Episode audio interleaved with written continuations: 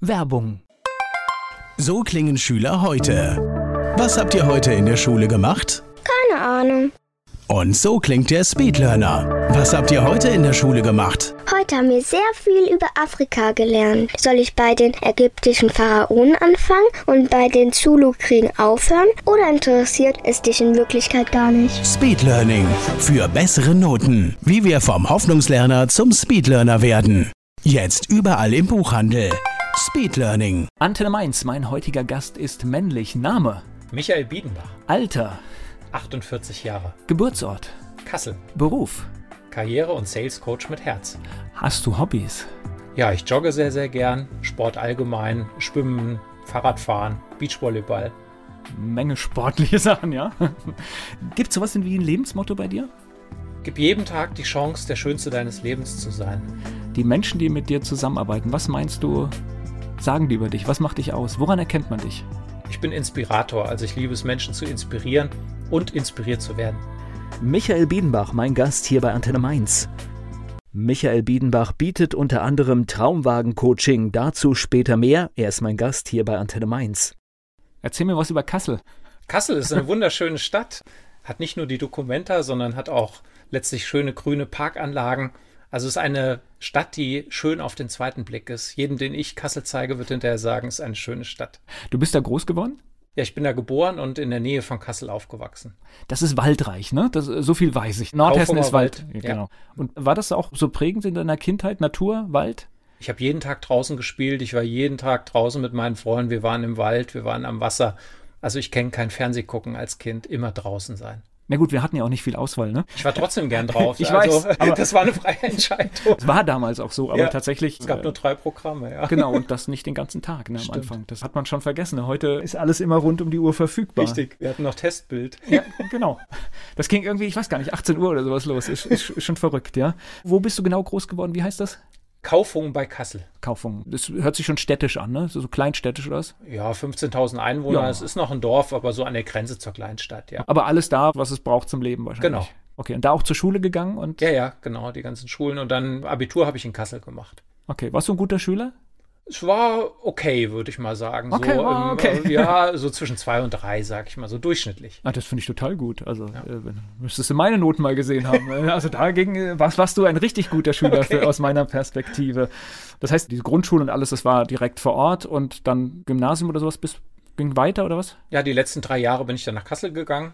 Also vorher Grundschule, dann Gesamtschule und dann, wie gesagt, das Gymnasium dann in Kassel auf der Hertha-Schule. Das heißt, da hat man auch schon wieder das städtische Umfeld, was man ja gerne in der Jugend auch hat. Ne? Ja, Kassel hat so 200.000 Einwohner, da gibt's einfach alles, alles relativ komprimiert. In Frankfurt gibt's immer Stadtteile, da fährst du mal den Stadtteil. In Kassel ist alles beieinander. Nach der Schule, hast du gewusst, wo es hingehen soll? Ja, ich hatte ein Praktikum gemacht mit 14, das war in einer Bank und ich wusste, dass ich danach eine Banklehre machen will. Also ich wollte Banker lernen, weil ich Geld auch ziemlich cool finde und dann war das ganz klar, dass ich den nächsten Schritt gehe. Das war aber so, glaube ich, auch diese, diese Generation. Also ich war auf einer Wirtschaftsschule und außer mir, glaube ich, wollten alle irgendwie Steuerberater oder zur Bank. Ich glaube, war der Einzige, der, der das nicht vorhatte. Das war, glaube ich, auch zu dieser Zeit. Ne? War Bank, ja, das war etwas, das wollten sehr viele.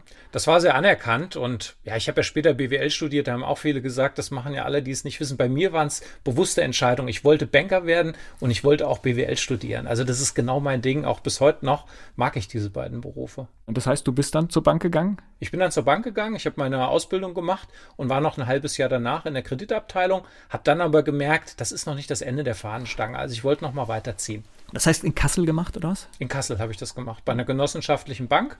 Ja, zweieinhalb können, wir Jahre. mit- können wir auch mit dem Namen nennen, oder? Raiffeisenbank, Okay. Söhre, Kaufunger Wald. Das sind aber, glaube ich, auch so, die auch gut alle durch die Krise gekommen sind, ne? diese Banken, ne? Ja, die sind sehr klassisch und die machen keine Spekulationen. Also sehr bodenständig, familiär auch. Das hat mir großen Spaß gemacht und denen geht's heute noch gut, ja.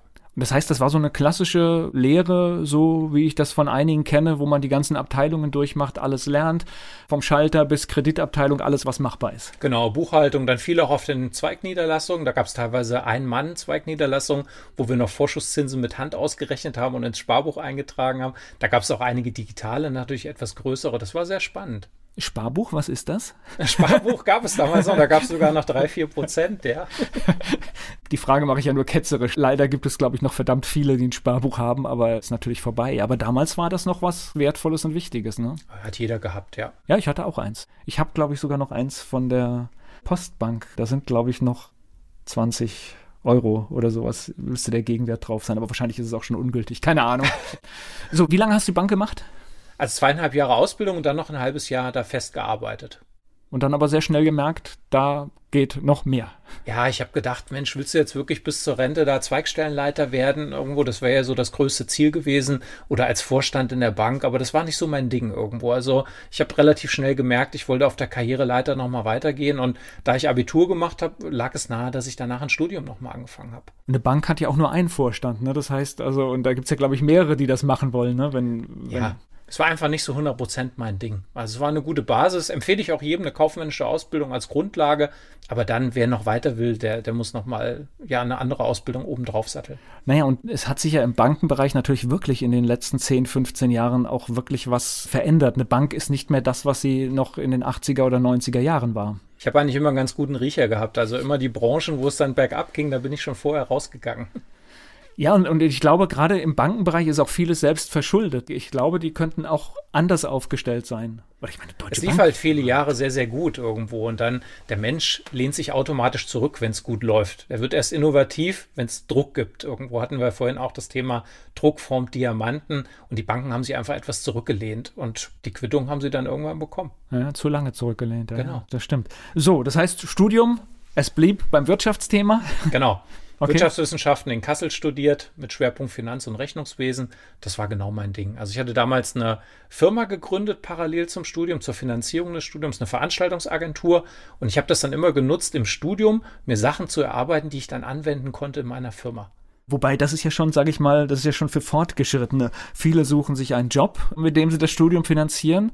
Hast du erkannt, dass da mehr geht, wenn du dich selbstständig machst? Das war ein Zufall gewesen. Also diese Veranstaltungsagentur hat sich durch einen Zufall gegründet.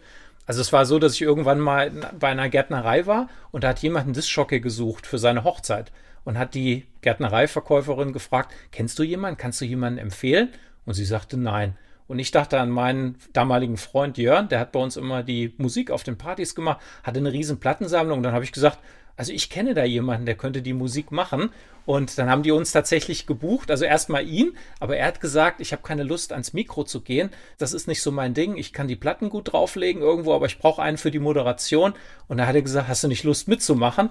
Und dann haben wir die Fantastischen Zwei gegründet und sind zu zweit als DJ auf diese Hochzeit gegangen. Und das war der Beginn dieser Veranstaltungsagentur. Das heißt, ihr habt das zusammengerockt, ja? Genau. Der eine hat quasi die Musik geliefert und du hast dann die Show gemacht? Ja, und wir haben uns dann auch sehr schnell dupliziert. Also wir haben neue DJs angelernt. Wir waren dann zum Schluss, waren wir dann 20 Disc-Jockeys insgesamt. Also wir haben acht Veranstaltungen gemacht, immer zwei DJs auf einer Veranstaltung und ein paar braucht man natürlich noch als Reserve. Gleich spreche ich weiter mit Michael Biedenbach. Michael Biedenbach hat sich im Bereich von Veranstaltungen selbstständig gemacht.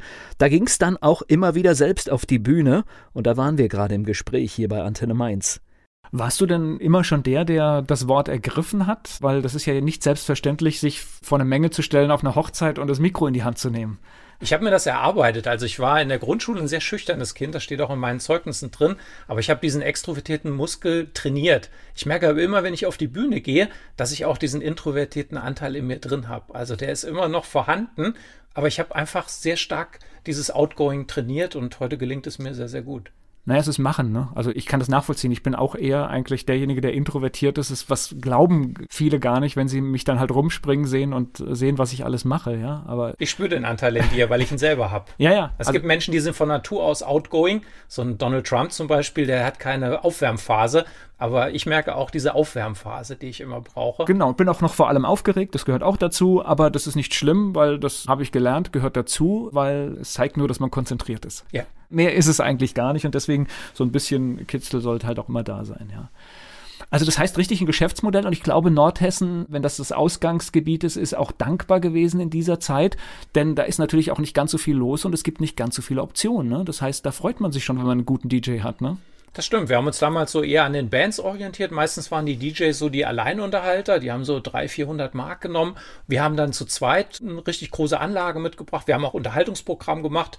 Wir haben zum Beispiel einen Männertanz gemacht. Wir haben dann den Bräutigam nach vorne geholt. Der musste einen weiteren Mann auffordern, mit dem Tango tanzen. Dann sind die wieder getrennt worden, haben zwei neue Männer dazu geholt. Das war eine Riesenparty, eine Riesengaudi. Wir haben Tänze auch mit Flossen an den Füßen gemacht. Also wir haben richtig animiert Unterhaltung gemacht. Also richtig kreativ zu überlegen, wie möbeln wir jetzt die Veranstaltung auf, ne? genau. ne? so dass sie unvergessen bleibt. Genau. Und die Fantastischen Zwei, gut, ergibt sich natürlich, ne? zwei, das war ja, es konnte auch keiner ahnen, dass es die Fantastischen Vier so lange gibt irgendwo. ja. Die meisten sind ja so Eintagsfliegen.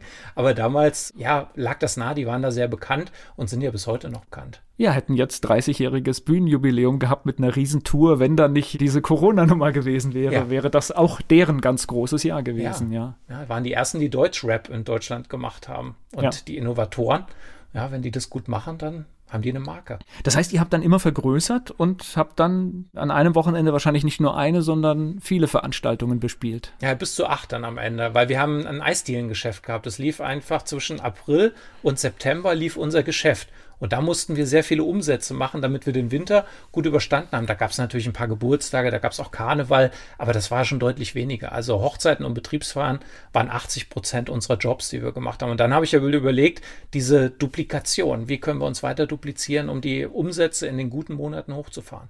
Kommt man da nicht auch in den Konflikt mit dem Studium, dass man auf einmal mehr für seine Firma macht als fürs Studium? Das habe ich immer ganz gut hingekriegt, parallel. Okay. Also das Studium hat mir Spaß gemacht, das hatte seinen Sinn. Ich habe dann auch beim Studium 1, das an der Uni Kassel zweigeteilt. Also das erste Studium ist so ein FH-Studium und das zweite ist ein universitäres. Bei dem ersten habe ich Gas gegeben, das habe ich in sieben Semestern absolviert und dann habe ich es ein bisschen ruhiger angehen lassen. Das war dann einfach noch so ein Bonus, das Studium 2. Aber ich habe das immer kombiniert, Studium und Firma immer im Wechsel. Also ich habe beides nicht aus den Augen verloren. Und wir haben ja überwiegend am Wochenende gearbeitet bei den Jobs. In der Woche konnte ich dann gut in die Uni gehen. Stimmt natürlich. Es ballt sich natürlich die Veranstaltung am Wochenende, ja klar. So, wie lange hast du das gemacht mit den Veranstaltungen? Zwölf Jahre habe ich das gemacht. So zwischen 21 und 33. Gute Zeit dafür, ne? Das war eine super Zeit, ja. ja. Und dann war es auch so mit Familienplanung. Unser Sohn wurde dann geboren 2004 und dann hatte ich plötzlich keine Lust mehr auf das Vagabundenleben, weil du bist donnerstags in München, freitags in Berlin, samstags in Frankfurt, du bist immer unterwegs, immer on Tour. Wir hatten dann solche Sprinter mit Anhängern teilweise, also. Das heißt, ihr habt auch große Kreise gezogen mit den Veranstaltungen? Wir waren bundesweit, waren wir aktiv. Also wir haben in Kassel sind wir gestartet, aber dann sind wir wirklich deutschlandweit unterwegs gewesen. Und die Familie war dann der Punkt zu sagen, ich muss was verändern? Unser Sohn war es tatsächlich. Ja. Ich wollte ihn aufwachsen sehen, ich wollte dabei sein und ich wollte auch mal ein Wochenende haben. Wenn du immer unterwegs bist, dann ist einfach kein Wochenende da. Meine Frau hat von montags bis freitags gearbeitet. Das hat dann einfach nicht mehr gepasst. Und das heißt, Konsequenzen gezogen? Ja, ich habe mich dann beworben. Ich habe dann mir die FAZ geholt, die gab es damals noch, habe mir den Stellenanteil rausgesucht und habe dann eine Anzeige von einem Personalberater gesehen. Ich wusste damals, dass es das gar nicht gibt. Also wie ein Immobilienmakler makeln die Personal. Du brauchst einen Controller, ich schicke dir den Controller und du zahlst dafür eine Provision. Und das hat diese Firma gemacht. Amadeus Fire, börsennotiert. Und da habe ich mich beworben und habe tatsächlich eine Stelle bekommen. Gleich geht's weiter im Gespräch mit Michael Biedenbach. Michael Biedenbach mit seiner Eventagentur früh selbstständig und dann auch mal angestellt.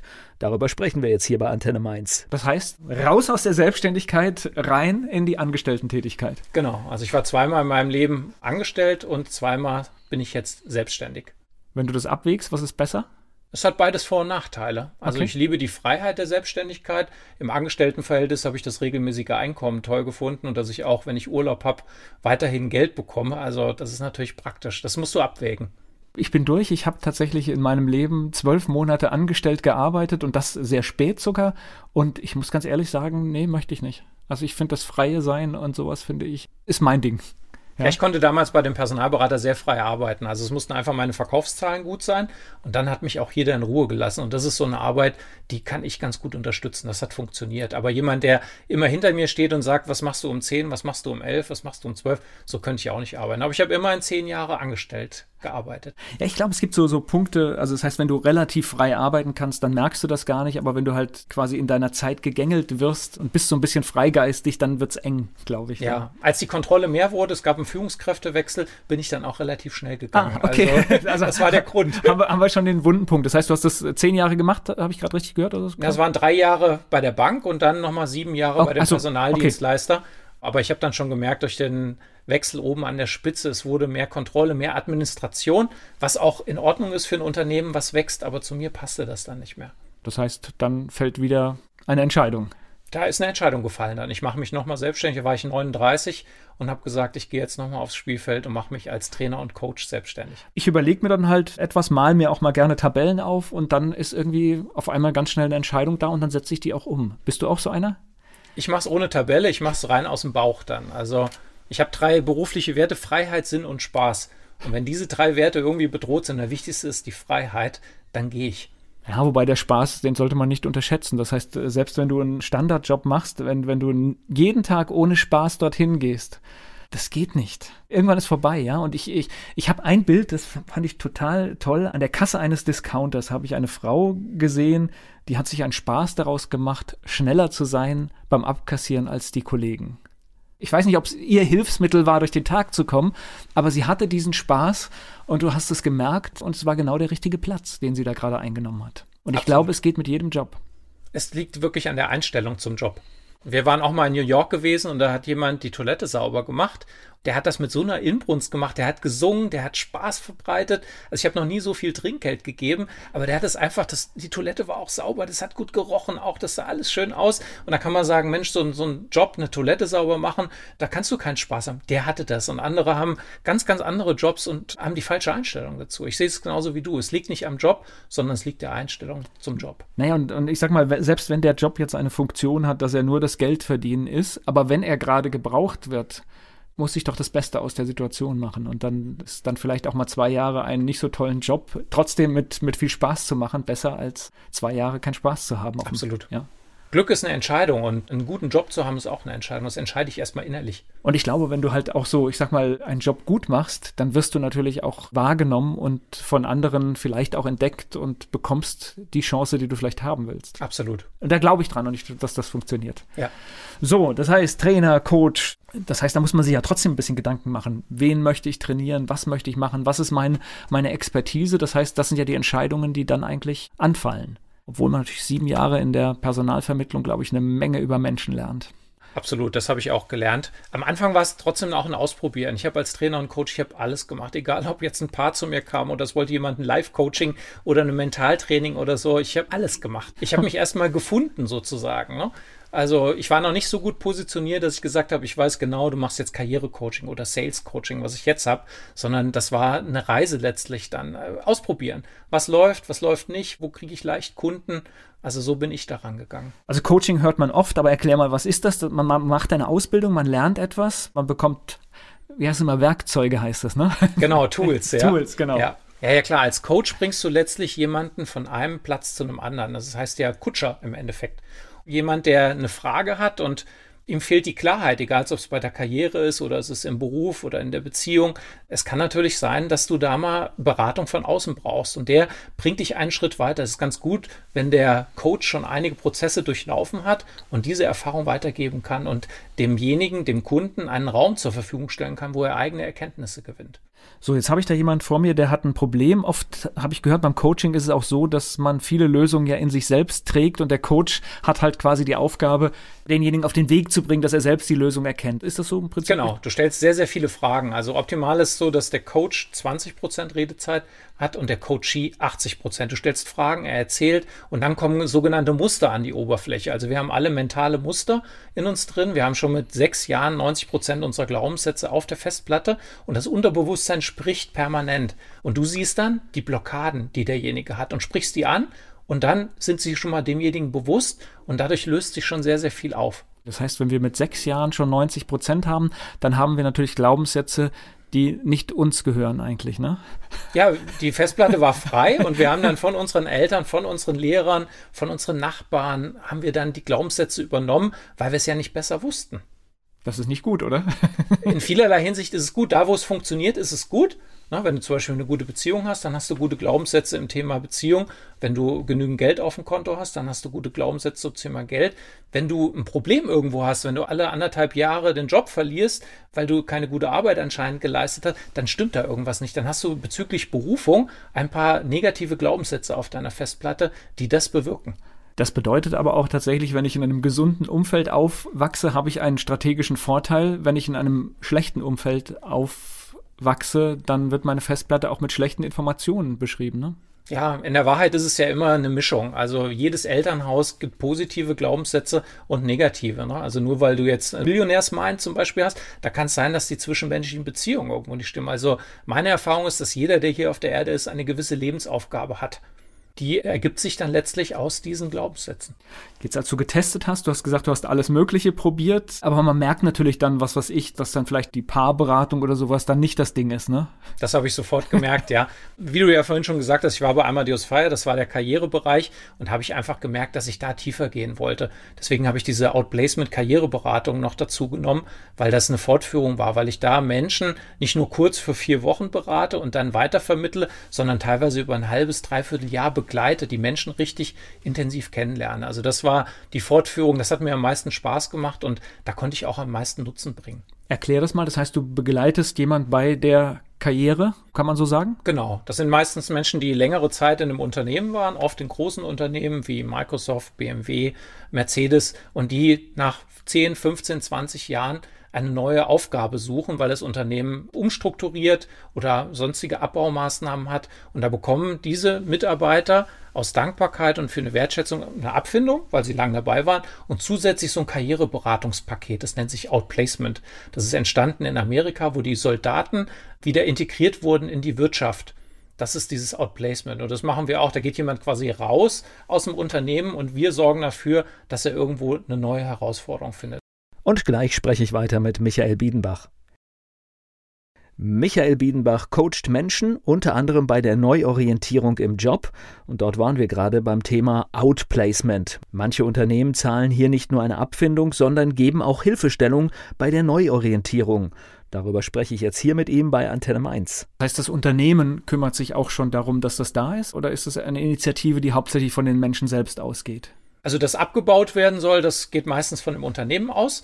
Und dann, wenn es ein wertschätzendes Unternehmen ist, machen Sie das noch mit der Karriereberatung. Sie könnten ja die Mitarbeiter auch so freisetzen. Aber Sie sagen, nein, du hast 10, 15, 20 Jahre toll für uns gearbeitet. Wir wollen, dass du auch nach uns eine neue Berufung findest. Und deswegen schenken wir dir diese Karriereberatung. Und ich kann mir jetzt aber vorstellen, dass du dann in diesem Bereich auch sehr viele Menschen hast, die dann auch schon ein Alter erreicht haben, dann was weiß ich, so wie wir beide ja vielleicht, dass du auf einmal mit 50 dastehst und nochmal was Neues machen musst, was in dem einen oder anderen Bereich auch tatsächlich eine Herausforderung ist.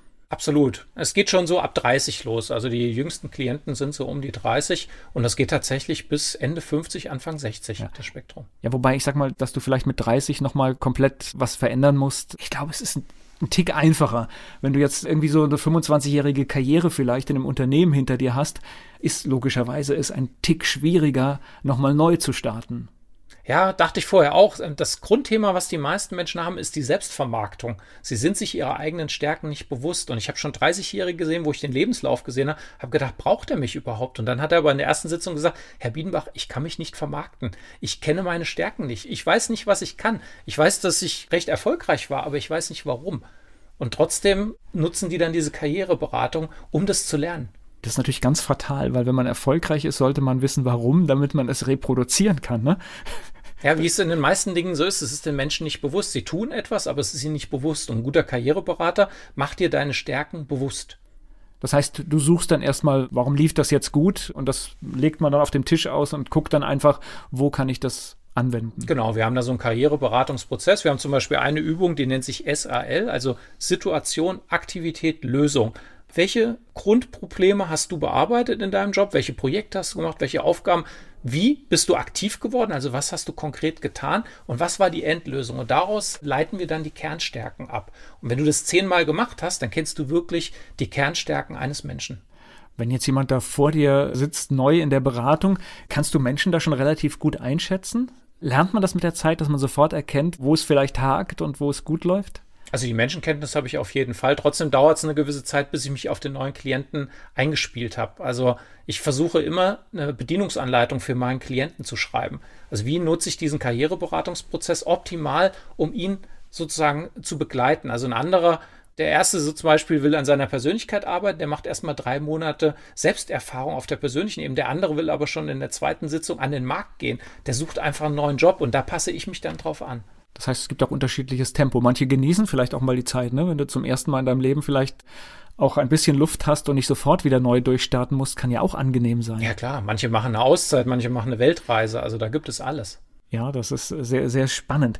Du bist jemand, der auch gerne mit Mentaltechnik arbeitet. Machst du das in diesem Umfang auch, also in diesem Bereich auch? Absolut. Also wir gucken schon, wo begrenzende Glaubenssätze sind und ich mache die bewusst und wir können die dann teilweise auch verändern. Also da arbeite ich immer mit. Das ist die Basis meiner Arbeit, ist dieses Mentalcoaching. Das war ja noch vor einiger Zeit als Esoterik verpönt, aber mittlerweile tatsächlich erlebst du das in ganz vielen Unternehmen, wo auf so etwas geachtet wird, wo auch die Räume zum Teil sogar dafür da ist, dass sich jemand tagsüber mal zurückziehen kann und einfach ja, ein Mentaltraining zum Beispiel machen kann. Ja, ja. In den 90er Jahren haben die Leichtathleten einen Mentaltrainer dabei gehabt und hat die Bildzeitung getitelt, Leichtathleten haben einen Psychiater dabei. Also da war das wirklich total verpönt. Das heißt, wer einen Mentaltrainer hat, der hat einen Dachschaden. So war das in den 90er Jahren. Mittlerweile gibt es natürlich auch im Fußball erste, zweite Liga. Die haben alle feste Mentaltrainer. Aber auch erst in den letzten vier, fünf Jahren ist das so passiert. Also hier in Deutschland sind alle da noch etwas skeptischer als in Amerika. In Amerika heißt es ja, wenn du keinen Psychoanalytiker hast und einen Coach, dann bist du es nicht. Aber hier bei uns in Deutschland, wir wollen doch versuchen, es selbst hinzukriegen. Also das kam erst in den letzten Jahren. Wenn wir jetzt mal bei dem Sportbeispiel bleiben, was macht da ein Mentaltrainer? Der guckt sich die begrenzenden Glaubenssätze dieser Sportler an, ne? weil jeder hat ja seine Prägung. Und wenn jetzt zum Beispiel zwei Vereine ungefähr gleich sind von der Stärke, dann entscheidet natürlich am Ende, welche Mannschaft mental stärker ist. Und das findest du raus in, in Übungen. Ne? Wenn du jetzt zum Beispiel mal eine Übung machst, so eine Stärkenübung, dann muss jemand sagen, ich schaffe alles, was ich will. Ich bin ein Sieger. Und da weiß ich schon, wenn der Sportler das nicht so richtig überzeugend rüberbringt, dass er das gar nicht selber glaubt. Das heißt, wenn ich jetzt zum Beispiel die deutsche Bundesliga nehme, dann würde ich jetzt mal beim in Bayern München würde ich jetzt mal vermuten, dass dort auch ein Mentaltrainer wahrscheinlich mit im Team ist. Da kannst du von ausgehen, dass sie regelmäßig mental arbeiten. Und naja, wir haben ja jetzt gesehen durch die Implementierung von Hansi Flick, was sich bei dem Verein auch geändert hat. Also, da ist ja manchmal auch eine Person, kann letztlich auch so einen ganzen Verein verändern, im Positiven wie im Negativen. Gut, das ist ja wie in jedem Unternehmensteam. Wenn du einen Stein rausnimmst, dann kann es sein, dass dir das ganze Ding zusammenbricht. Genau, weil ja? das ist ja ein gemeinsames Gefüge, was du da hast. Ja, was diese Person gemacht gemacht hat, was sie für eine Funktion inne hat und auf einmal ist das Gerüst dann nicht mehr in Ordnung und dann musst du viel mehr kitten als nur diese eine Person, die verschwunden ist. Ja, deswegen ist es auch bei Teams immer wichtig zu gucken, wen hole ich Neues rein. Also wenn du da einen sogenannten faulen Apfel implementierst, kann es sein, dass dir dein ganzes Team auseinanderfällt. Und genau umgekehrt, wenn ich einen richtigen Topmann oder eine Topfrau hole, dann kann das Team sich auch nochmal 20, 30 Prozent weiterentwickeln. Gleich geht's weiter im Gespräch mit Michael Biedenbach. Michael Biedenbach, Traumwagen-Coaching gehört zu seinem Angebot und noch vieles mehr. Er ist mein Gast hier bei Antenne Mainz. Wenn du einem neuen Klienten was von Mentaltraining sagst, wie reagieren die? Gut, die wissen, die haben dich wahrscheinlich auch gewählt, ne? deswegen wissen sie, dass du mit der Nummer kommst. Gibt es trotzdem Skepsis? Also Skepsis höre ich schon hin und wieder mal, dass es so ins Esoterische reingeht. Das habe ich auch immer mal bei Kunden, dass sie darüber sprechen und sagen, ah, ist denn das so richtig bodenständig auch? Aber ich lebe das. Also ich arbeite selber viel mental auch an mir. Ich meditiere auch jeden Tag und ich kann das schon den meisten gut rüberbringen. Und das heißt, man sucht tatsächlich wirklich, wo hakt es bei mir, was sind meine Probleme, was sind meine Blockaden. Also das heißt, das muss vorher geklärt sein und dann kann man auch mit Mentaltraining arbeiten. Ja, das ist so ein Prozess. Also ich gehe so 360 Grad ran, ich schaue mir meine Klienten an, wie läuft es privat, wie läuft es beruflich, wie läuft es auf der gesundheitlichen Ebene, wie läuft es im Geschäft, wie läuft es businessmäßig, wie läuft es im Bereich Finanzen und dann sehen wir schon, wo es klemmt. Wo klemmt es am meisten? Gibt es so Standards?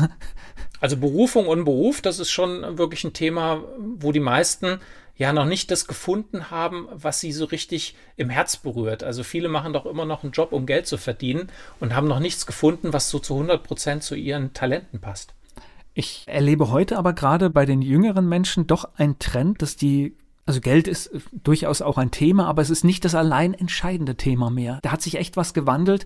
Ich kenne eine Menge Menschen, die auch bereit sind, weniger Geld zu verdienen, aber dafür stimmt halt der Rest. Ja, es hat einen Bewusstseinswandel gegeben. Also diese Generation Y, jetzt so unter 30, die machen sich mehr Gedanken über den Sinn des Lebens auch. Die wollen nicht einfach nur funktionieren, die wollen nicht einfach nur Geld verdienen, sondern die wollen auch eine gute Work-Life-Balance haben, die wollen sich weiterentwickeln, die kümmern sich auch um Persönlichkeitsentwicklung. Heute sind schon 15-Jährige bei diesen Persönlichkeitsentwicklungs-Events. Das hat es früher nicht gegeben. Also ich habe mit Mitte 30 das erste Mal gehört, dass es Persönlichkeitsentwicklung gibt. Die meisten denken ja, dass die Persönlichkeit so bleibt das ganze Leben und dass ich damit arbeite. Naja, und diese Generation hat auch tatsächlich einen anderen Anspruch. Das heißt, die wechseln wirklich einen Arbeitsplatz, auch ohne eine Perspektive zu haben, was unsere Generation wahrscheinlich nicht gemacht hätte. Absolut. Wir sind halt noch von der Nachkriegsgeneration geprägt. Die Nachkriegsgeneration, die hat einfach geackert, die musste das Land wieder aufbauen. Das haben wir noch mitgekriegt. Sehr viel Sicherheit, Sicherheit, Sicherheit, ja. ne? Ja. Also meine Oma, die ist gestern 94 geworden, die hat sich noch nie den, über den Sinn des Lebens Gedanken gemacht, sondern die hat einfach immer gearbeitet, immer geschafft. Und wir machen uns schon mal mehr Gedanken über den Sinn des Lebens und die 20-, 30-Jährigen, da würde ich sagen, über die Hälfte mittlerweile. Du machst, da habe ich das erste Mal auch überhaupt deinen Namen gehört, du nutzt auch, äh, sage ich mal, sinnliche Erfahrungen im wahrsten Sinne des Wortes für das Coaching, denn du fährst manchmal auch mit Leuten beim Coachen durch die Gegend, ne? Genau, das Projekt nennt sich Traumwagen-Coaching. Ich habe ja vorhin gesagt, meine beruflichen Werte sind Freiheit, Sinn und Spaß. Und da mir das total Spaß macht, mit schnellen Autos zu fahren, habe ich irgendwann mal überlegt, lässt sich das mit dem Coaching kombinieren und habe vor mittlerweile sechs Jahren das Traumwagen-Coaching gegründet. Also ich begleite Menschen in ihren automobilen Träumen und das Coaching findet während der Fahrt und in den Pausen statt. Ich glaube, da musst du doch bei dem ein oder anderen Autonarren eine die Türen sind wahrscheinlich offen, die musst du gar nicht einrennen. Absolut. Das Einzige ist, dass es natürlich keiner danach sucht, weil das weltweit das einzige Angebot in dem Bereich ist. Also keiner gibt bei Google Traumwagen-Coaching ein. Nein. Also ich, ich habe das wirklich in Seminaren erzählt, ich habe das in Coachings erzählt und darüber meine Kunden bekommen. Aber es macht Spaß auf jeden Fall. Und das heißt also, wenn diese Nummer aufgerufen wird, dann guckst du, dass du das passende Auto findest oder wie geht das dann? Ja, es kommt dann drauf an. Also viele wissen schon, welches Auto sie wollen und dann organisiere ich das. Aber bei manchen ist es so, dass wir auch erstmal durch so einen Prozess durchgehen, was ist überhaupt dein Traumwagen? Das muss man auch noch klären, ne? Ja, klar. Und dann gibt es ein Event. Das kann sein, wir fahren zwei Stunden mit einem Porsche durch den Taunus. Das kann aber auch sein, wir fahren eine Woche mit einem Ferrari, einem Maranello und gucken uns das Werk an. Also da ist alles möglich. Gut, es hängt wahrscheinlich auch davon ab, was zu lösen ist. Ne? Das heißt, äh, je länger die Strecke, umso mehr ist zu lösen. Ne? Ja, und wie das Budget natürlich auch ist. Ne? Weil ja, natürlich eine Woche Ferrari mehr kostet als zwei Stunden im 911er. Wobei ich natürlich das ganz spannend finde, weil wenn du so einen Traum hast und dir vielleicht das Auto noch nicht leisten kannst, ist es doch irgendwie ein schönes Modell, mal einzusteigen, um Dinge zu verändern. Ne? Absolut, du kommst ja dann auch mental dem Traum näher. Ne? Wenn du immer nur vom 911er träumst, aber noch nie drin gesessen hast, bist du einfach weiter davon entfernt. Also ich bin jetzt nicht so der Autofreak, aber das, das habe ich noch nie verstanden, dass dann manche Leute wirklich von so einem Auto träumen und tatsächlich ist es ja relativ einfach. Du könntest dir ja auch zum Beispiel den Porsche in der Autovermietung, auch wenn, wenn du das Gefühl erleben möchtest, einfach mal ein Wochenende leisten. Da ist viel Angst da. Also ja. das sind wirklich Minderwertigkeitsgefühle. Wer, wer, bin ich, wenn ich zu Porsche reingehe und ich kann mir das doch vielleicht gar nicht leisten? Also ich habe letztens einen Coaching-Kollegen gehabt, der hat mir erzählt, er ist reingegangen und hat wirklich erzählt, ich kann mir das Auto noch nicht leisten, aber ich möchte schon mal hier bei Ihnen Probe sitzen, damit ich daran arbeiten kann. Und der Verkäufer fand das total klasse und hat gesagt, Sie können jederzeit wieder zu uns kommen. Die haben Visitenkarten ausgetauscht. Also der ist da richtig mutig vorangegangen. Naja, und der Verkäufer hat ja auch klug reagiert, weil ich sag mal, jemand, der diesen Traum hat, kann ja tatsächlich in zwei, drei Jahren der potenzielle Kunde sein. Selbstverständlich. Das heißt, der wird ja alles tun, um diesen Traum ja sich zu erfüllen, ja. Und vielleicht kauft er auch irgendwann das Auto, obwohl es gerade so am Rande ist, dass er sich leisten kann, ja. Ja, und er wird sicher bei dem Verkäufer kaufen, weil die jetzt schon eine Beziehung aufgebaut haben. Ja, das ist also das ist perfekter Verkauf dann, ja.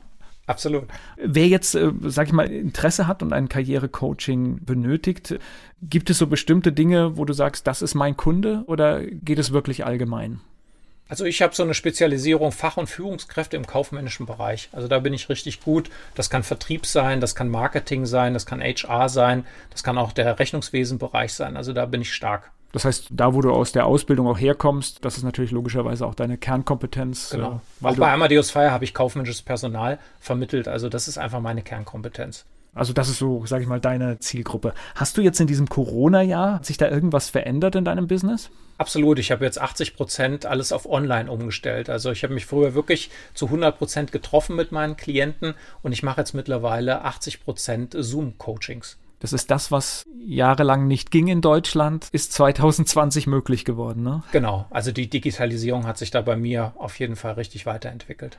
Wie funktioniert es trotzdem? Weil wir stehen uns jetzt hier gegenüber, man nimmt den anderen wahr, man hat ein Gefühl dafür, aber das liefert der Bildschirm natürlich nicht in dieser Dimension. Das heißt, ich glaube, man muss dann viel aufmerksamer sein. Ne? Ja, ich würde mal sagen, so 70, 80 Prozent der Energie kommt schon rüber. Es ist etwas weniger als persönlich, aber es ist deutlich besser als ein Telefon. Und du hast natürlich Vorteile, dadurch, dass beide am PC sitzen, kannst du direkt digital arbeiten. Es gibt da Dokumente, die kannst du wirklich in einem Moment zusammen bearbeiten. Einmal ist der Cursor von ihm, dann ist der Cursor von mir. Wir können direkt Sachen sharen auch. Also es sind auch viele Vorteile, die ich so, wenn ich gegenüber sitze, nicht direkt habe. Entweder starte er bei mir in den PC rein oder ich schreibe es auf dem Blog offline. Also da sind viele Weiterentwicklungen auch passiert. Und unerreicht ist natürlich die Terminfindung, weil du kannst ganz einfach mal spontan dich zu einem Meeting zusammenfinden. Keiner muss fahren. Und du gewinnst Zeit, ne? Absolut, ja. Ich kann mittlerweile, wenn ich früher drei Coachings gemacht habe, da kann ich mittlerweile fünf Coachings machen in der gleichen Zeit. Ja, das ist schon, schon, schon verrückt, ne? Und ja. ich glaube auch, das dreht sich nicht mehr zurück. Also viele Geschichten werden so bleiben. Also ich biete jedem neuen Klienten an, das digital zu machen. Und wenn ich merke, er möchte gern zumindest mal die ersten zwei Sitzungen persönlich machen, dann treffen wir uns. Aber ansonsten, ich versuche alles auf Zoom umzumünzen. Das wird auch in vielen Bereichen, das wird auch bei den großen Firmen-Events, es wird so ähnlich laufen. Wir werden natürlich immer wieder Auftaktveranstaltungen finden, die in Präsenz stattfinden. Aber dann, sobald es schon in die Folge geht, überlegt man sich heute, werden wir es nicht digital machen und sparen einfach das Geld. Ja, auch die ganzen Firmen feiern, wie du es gesagt hast, aber auch Kongresse, Messen und so. Es wird sehr viel online passieren. Es wird sich natürlich wieder ein Stück weit zurückdrehen, weil wir sind soziale Wesen. Wir wollen schon in Kontakt mit Menschen sein, aber es wird nicht wieder so werden, wie es mal war. Also ich glaube, bei Großkonzernen gab es ja dann manchmal so Events, wo alle um die halbe Welt geflogen sind, um sich an einem Tag zu treffen. Ich glaube, das wird nicht wiederkommen weil ich glaube, da erkennt man schon, was weiß ich, wir sind in was weiß ich, fünf Ländern und dann gibt es halt fünf Stationen und wir schalten das irgendwie in einer Geschichte zusammen, weil man halt auch viel Geld spart und viel Zeit, ja. Ja, und Ressourcen auch. Das Thema Umwelt wird ja auch immer stärker, Nachhaltigkeit, Klimaerwärmung, das haben viele jetzt bewusst wahrgenommen, was da passiert ist. Gleich geht's weiter im Gespräch mit Michael Biedenbach. Michael Biedenbach, Unternehmer, ist hier zu Gast bei Antenne Mainz. Könntest du dir heute noch mal vorstellen, zurückzugehen in eine Angestellten-Tätigkeit oder ist das jetzt vorbei? Da müsste wieder eine erhebliche Freiheit da sein. Also das könnte ich mir schon noch vorstellen, aber da muss alles passen tatsächlich. Freiheit, Sinn und Spaß, die Werte plus diese Sicherheit. Ich könnte es mir vorstellen. Also für mich ist es nicht so Selbstständigkeit oder Angestelltenverhältnis, sondern es müssen einfach meine Werte erfüllt sein. Ich habe im Vorgespräch so gehört, du bist auch schon sehr diszipliniert. Das heißt, du, du hast auch so eine feste Wochenarbeitszeit. Auf jeden Fall. Also ich schaue, dass ich nicht mehr als 40, 45 Stunden arbeite und davon ist auch viel innere Arbeit. Also ich mache jeden Tag mein Yoga, ich mache mein sechs Minuten Dankbarkeitstagebuch, ich mache jeden Tag Meditation. Also ich gehe gar nicht so viel raus, sondern die Hälfte meiner Arbeitszeit verbringe ich mit mir letztlich, um mich noch besser zu erforschen. Das ist aber untypisch für einen Selbstständigen, ne? Absolut. Die meisten Selbstständigen arbeiten selbst und ständig. Aber das habe ich mir vorgestellt. Also so will ich nicht arbeiten. Also das ist einfach nicht mein Ding. Ich arbeite sehr, sehr gern. Aber wir haben ja vorhin im Vorgespräch auch gesagt, 70, 80 Stunden. Da kann mir keiner erzählen, dass das dann noch Spaß macht am Ende. Also irgendwann brennst du da auch aus. Da muss man aber auch sehr diszipliniert sein, wiederum andersrum, weil die Verlockung manchmal ist ja, ach, das mache ich noch oder das erledige ich noch, die ist ja manchmal groß, ne? Die ist groß. Ich habe eine Bürotür zu Hause und die mache ich dann abends auch bewusst zu und dann ist Feierabend. Also auch als Selbstständiger. Deswegen ist es wahrscheinlich ganz gut, dass ich zehn Jahre Angestellter war. Ich kenne das ja. Und das ist jetzt so eine Mischung aus selbstständig und angestellt. Wenn du für dich dann meditierst, gibt es da irgendwelche Dinge, die du speziell anwendest? Hast du Formeln für dich? Was machst du da? Also die meisten Meditationen, die ich mache, da tue ich gar nichts. Also ich bin einfach nur, ich sitze da und konzentriere mich auf meinen Atem. Mhm. Und dann bleibe ich da sitzen, eine Viertelstunde, eine halbe Stunde, teilweise auch bis zu zwei Stunden. Ich bin einfach in der Stille, um wieder Raum in mir zu finden. Aber manchmal habe ich auch Themenmeditationen, wo einfach ein Glaubenssatz zum Beispiel hochgekommen ist und den ähm, werde ich dann kontemplativ bearbeiten. Dann überlege ich, was ist der Sinn dieses Glaubenssatzes und dann dreht sich sozusagen die ganze Meditation darum. Wenn du jetzt so zwei Stunden in der Stille für dich bist, was macht das mit dir?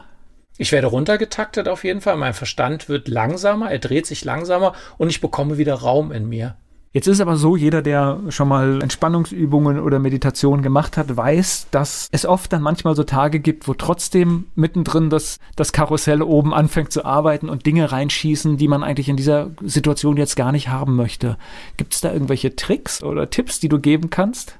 Ja, die schon mal nicht weghaben zu wollen. Ne? Das ist immer, wenn der Verstand sich dann wehrt gegen den Gedanken, ist es ja. noch viel, viel schlimmer. Da kommt jetzt ein Gedanke, sagen wir mal, ach, das ist jetzt aber langweilig oder sowas. Und es dreht sich die ganze Zeit um diese Langeweile, ach, ich will hier weg. Und dass man das einfach so laufen lässt in dem Moment. Und das klingt dann wieder ab. Also Meditation entsteht immer in Wellen. Also du kommst runter, runter, runter und dann auf einmal geht der Geist wieder nach oben, das Gedankenkarussell springt wieder an. Du beobachtest in dem Moment, lässt die Gedanken wegfliegen wie eine Wolke und dann geht es auch danach wieder tiefer. Also ich bin auch in zwei Stunden nicht so, dass ich ohne Gedanken bin, sondern sie werden immer weniger. Was ich spannend finde, wenn man so Biografien von erfolgreichen und berühmten Menschen liest, dieses Thema das steht nicht oft ausführlich in den Büchern, aber tatsächlich merkst du es bei ganz vielen, dass es oft gemacht wird, dass sehr viel meditiert wird in diesen, in diesen Bereichen. Also, also ich habe mal ein Buch über Erleuchtete gelesen. Das sind ja Menschen, die sozusagen vom Bewusstsein her mit der Quelle in Verbindung sind und die haben alle meditiert. Also es waren 20 insgesamt, die da beschrieben wurden und jeder hat meditiert. Und da habe ich gedacht, da mache ich das auch. Erleuchtet ist man Erleuchtet ist, wenn du wirklich mit der, mit der Quelle, mit dem reinen Bewusstsein verbunden bist. Also wenn du völlig im Hier und Jetzt bist. Du bist zu 100 Prozent anwesend was wir ja oft nicht schaffen, ne?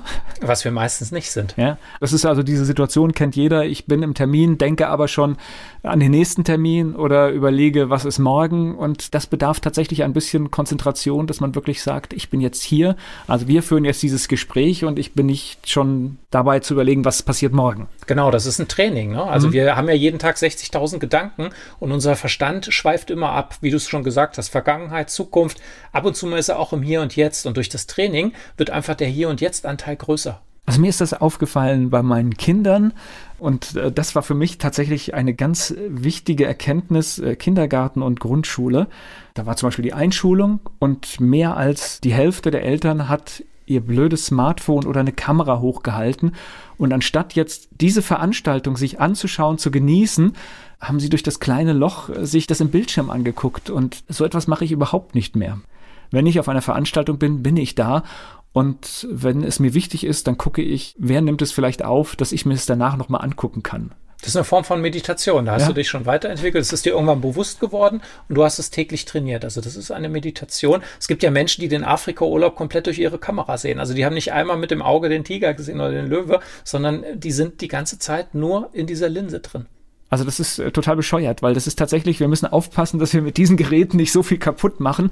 Und ganz ehrlich, die Filmchen, die man auf seinem Smartphone hat, wann schaut man sich die nochmal an? Ja, es ist der Verstand. Der Verstand will den Augenblick festhalten, aber er kann ihn gar nicht so richtig er festhalten. Verpasst, er verpasst ihn dabei. Er verpasst ihn. Das ist eben, das ist ein Glaubenssatz. Letztlich, wenn ich das aufnehme, dann kann ich mir das immer noch mal anschauen. Aber ich bin nicht bewusst im Hier und Jetzt. Nur der Mensch weiß es nicht. Der Mensch ist unbewusst. Seine Gedanken steuern ihn. Diese 60.000 Gedanken sind wie eine Automatikschleife. Und dir ist das irgendwann bewusst geworden. Bei solchen Veranstaltungen ist ja doof, wenn ich durch die Kamera gucke. Ich will jetzt ja, bewusst ich, im Hier ich, und Jetzt. Ich habe das große Bild, dann muss ich nicht das kleine gucken. Ja? Absolut. Ja. ja, aber das ist ein riesen Mindset-Change, den du da gemacht hast, ins Bewusstsein rein. Und es gibt da einen ganz leichten Trick, wie man das auch lösen kann. Wenn man meint, das macht man bei Hochzeiten auch so, dass man es festhalten muss, dann legt man zusammen bei so einer Geschichte und bezahlt einen Profi, der das macht. Perfekt, genau.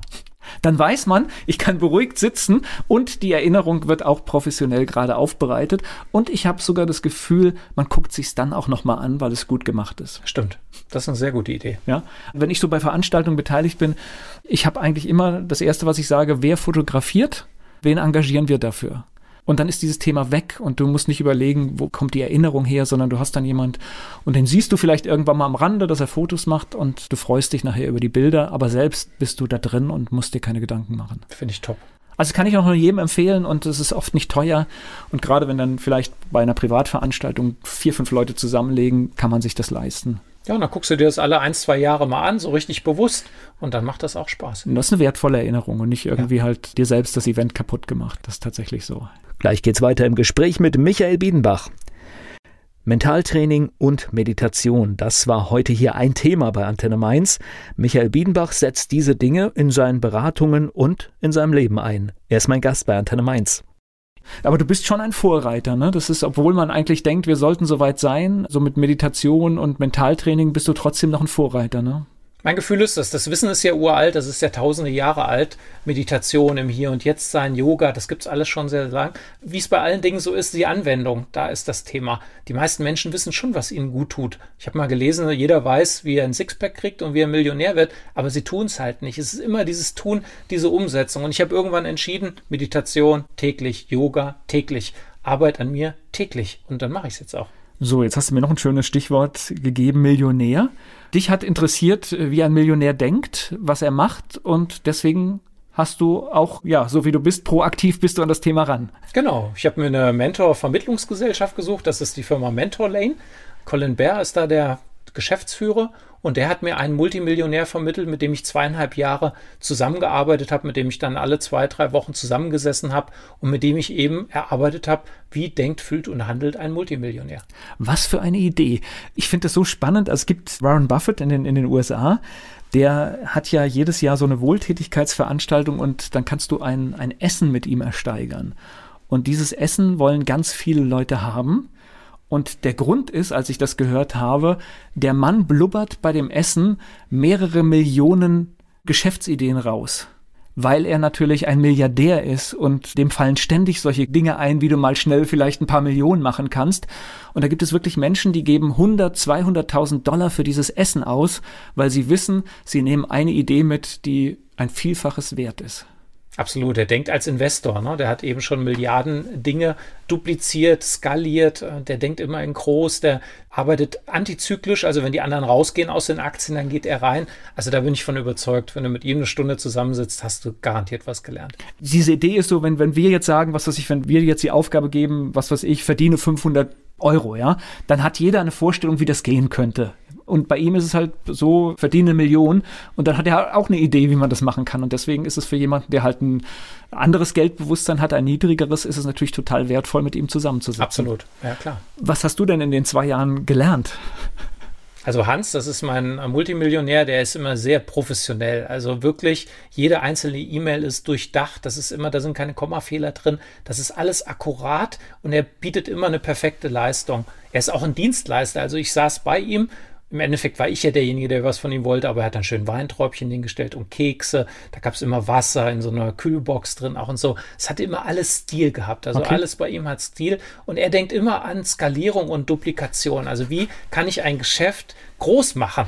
Also er will nicht so klein, klein irgendwo, ja, jetzt arbeite ich da irgendwo und verdiene 1000 Euro, sondern wie kann ich die 1000 Euro investieren, dass die mir im Jahr 100 Euro Zinsen oder Ertrag abwerfen. Also er hat selber mehrere Unternehmen gegründet, über 10 GmbHs gegründet, er hat Mitarbeiter eingestellt, er hat diese Skalierung gelebt.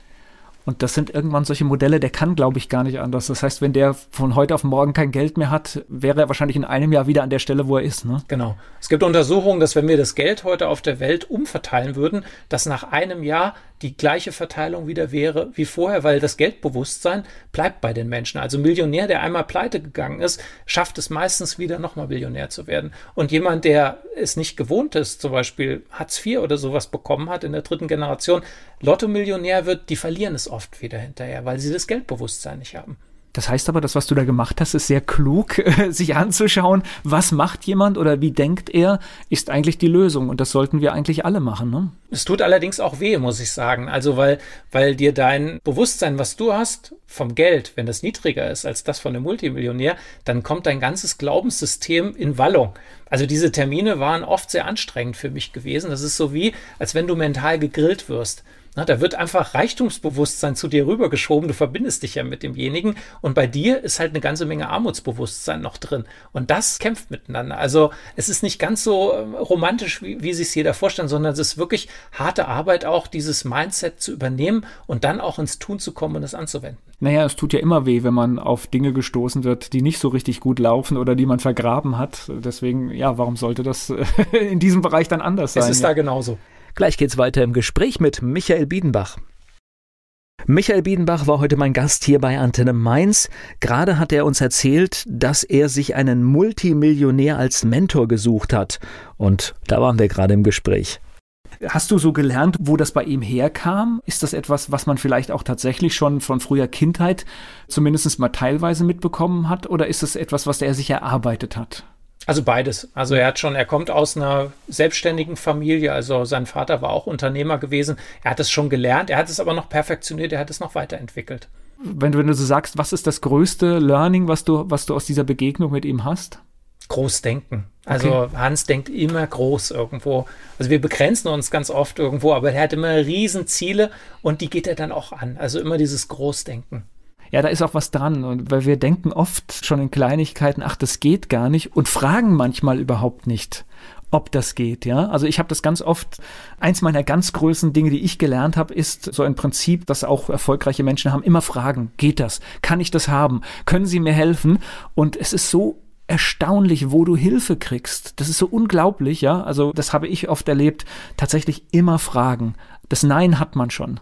Absolut. Ja. Und ich habe letztens noch einen Glaubenssatz bei mir gefunden. Da hat jemand von meinen Freunden auf Facebook gepostet, wie stark denkst du, dass alles möglich ist? Also wirklich alles auf der Skala von 1 bis 10. Und da habe ich mich so reingefühlt und da kam mir eine 8. Eine 8 ist ein relativ hoher Wert. Nur zwischen 8 und 10, da geht nochmal richtig was ab. Also ich jetzt durch das Bewusstsein ist jetzt schon bei neun. Also ist wirklich alles möglich. Und da können sich auch die Hörer mal reinfühlen. Können wir die Hand aufs Herz nochmal fragen, welche Zahl kriege ich da auf der Skala von eins bis zehn? Und wenn das eine fünf, sechs ist oder sowas, dann einfach mal zu sagen, das nehme ich abends mal vorm Schlafengehen, nehme ich den Satz mal mit rein. Alles ist möglich. Und dann einschlafen und dann mal gucken, was sich in den nächsten Monaten ändert.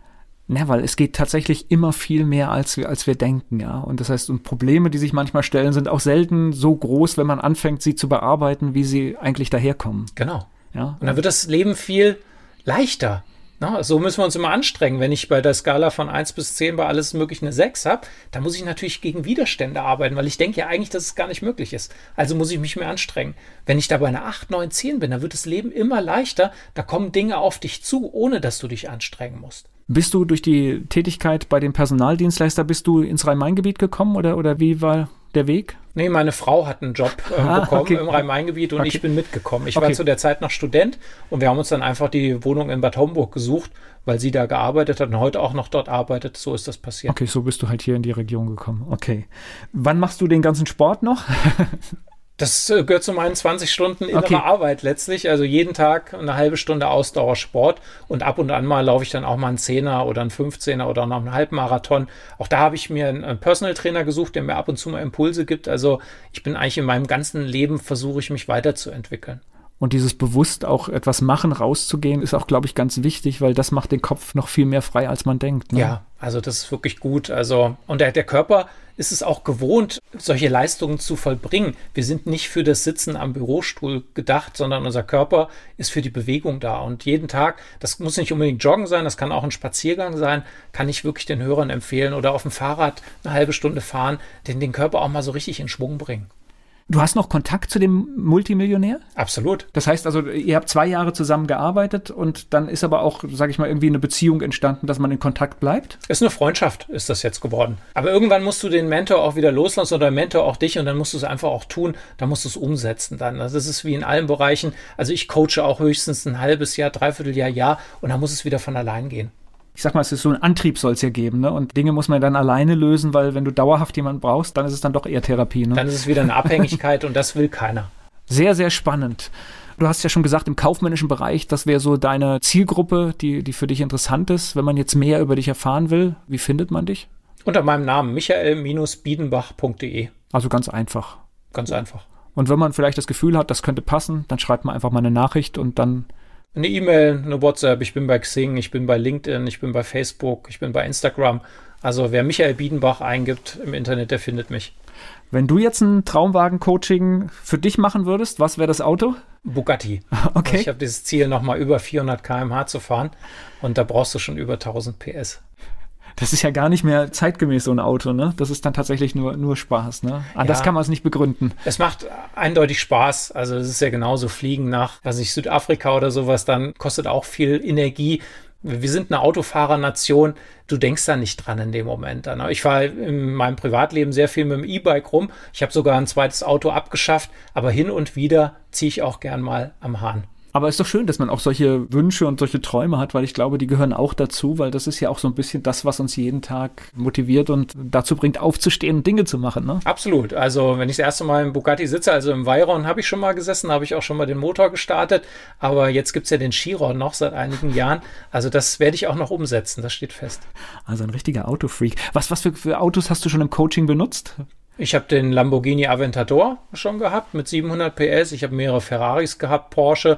War aber auch mal eine Ente dabei, weil das jemand wollte. Käfer Cabriolet. So Na gut, so da hängen ja genauso Emotionen dran. Absolut. Ja, Kann vielleicht im Studium gewesen sein oder die Mama ist die gefahren oder sowas dann. Also es sind schon 90 Prozent sind schon Sportwagen und Supersportwagen, weil ich auch selber darauf abfahre dann. Ich glaube, da ziehe ich auch die passenden Kunden entsprechend an. Da braucht man aber, glaube ich, dann auch Disziplin, dass man sich nicht zu sehr dem Spaß hingibt. Ne? Also weil Coaching sollte ja auch noch passieren. Ich glaube, da muss man ein bisschen aufpassen. Ne? Das geht automatisch. Also die Impulse kommen automatisch aus diesem Spaß. Wir haben beide Spaß daran und dann stelle ich eine Frage und dann kommen auch ganz interessante Aussagen. Dann durch diese Freude mit diesem erfüllten Traum sind die Menschen einfach offener auch für Impulse. Und komplett gelöst wahrscheinlich, weil ja. da gerade vor, vor Glück wahrscheinlich äh, ja. so, so viel aufgeht, ja. ja. Also da, dass ich irgendwie das Gefühl hatte, jetzt geht das Coaching nicht voran, das hatte ich noch bei keinem Traumwagen-Coaching bisher. Ein spannendes Thema. Da bin ich gespannt, dann drücke ich dir die Daumen, dass das auch noch mit deinem Lieblingsauto funktioniert und bedanke mich für das Gespräch. Sehr gern, vielen Dank an dich.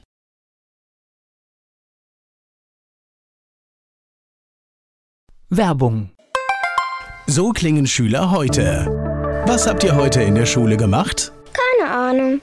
Und so klingt der Speedlearner. Was habt ihr heute in der Schule gemacht? Heute haben wir sehr viel über Afrika gelernt. Soll ich bei den ägyptischen Pharaonen anfangen und bei den Zulu-Kriegen aufhören? Oder interessiert es dich in Wirklichkeit gar nicht? Speedlearning.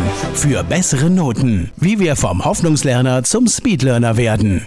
Jetzt überall im Buchhandel. Speedlearning.